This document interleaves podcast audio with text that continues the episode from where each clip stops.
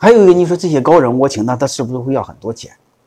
啊，其实我想说，他有时候和钱没关系，他和谁有关系？和你有关系。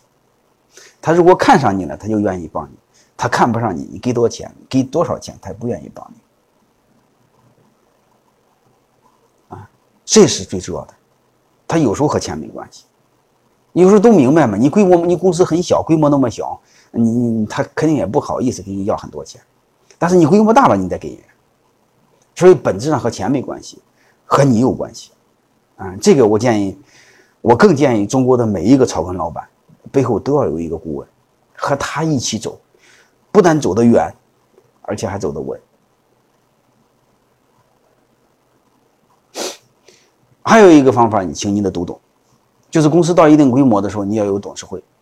董事会的话，不要全是股东，更不要全是你的一帮经营层。你比如几个合伙人创业，你开股东会、开董事会和开高管会，你会发现是一窝鸟人，这是不可以的。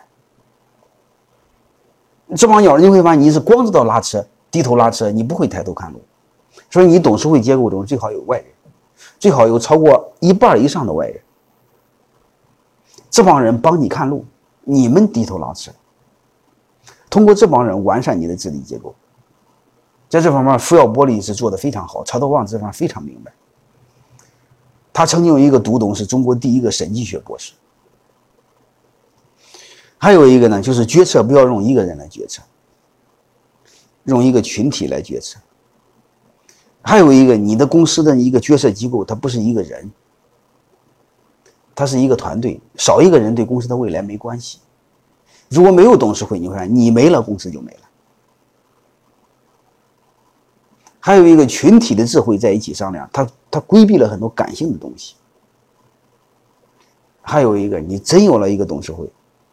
嗯最起码这个董事会可以管你，你会发现中国你会发现几乎所有的员工，所有的人都可以有，都可以被管理，就老板没人管理。有一个董事会你会发现你可以受一些制约，有时候你给和别人处还好处，你说这个事我说了不算，这个董事会说了算，其实是你说了算，你可以做一个缓冲，很多事都好办。啊，你这样的话你就不会被所谓的江湖义气，这个所谓的亲情绑架，你会活得很坦然。也让 你对人生有敬畏感，对商业有敬畏感。你不能乱搞，不能乱来，好吧？这个第一，完善了你的治理结构；第二，让你公司规范；第三，让你公司安全；的士，对你成长有好处。最后一个呢，加入市董会。这些年，市董会在江湖上是很火的。你可以理解为，嗯，比董您的董事会稍微松散点稍微更自由、稍微更个性化的一个，叫你的外脑啊。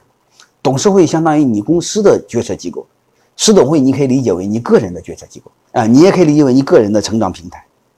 因为老板很孤独，老板和任何人聊没法聊，嗯，老板只有和老板在一起聊，你会发现你我们有会容容易产生共鸣，在一起彼此疗伤，彼此啊相互安慰，彼此成长。因为我们相互之间，大家都是一类人，大家一起往前走，大家相互看得非常明白。你有什么缺点，直接就不回避，而且这个封闭的圈子，大家都很坦白，啊，一点也不遮掩，会让你很舒服。所以在泰山管理学院，我专门有 两组师董会，有一种师董会现在是第六个年头，他们最长的跟着我已经学了六年了，而且反响越来越好。现在很多人排队，我本来想做一组，就是带十八个人，超过了多了就不要。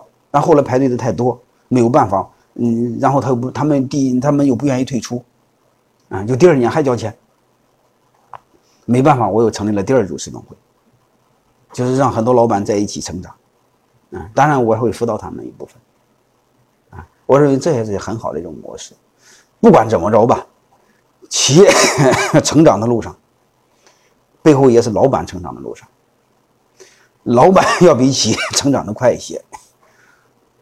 不然你会成为企业成长的天花板，你会阻碍企业的成长。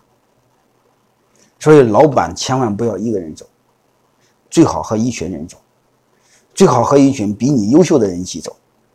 这样的话，不但让你走得远，也让你。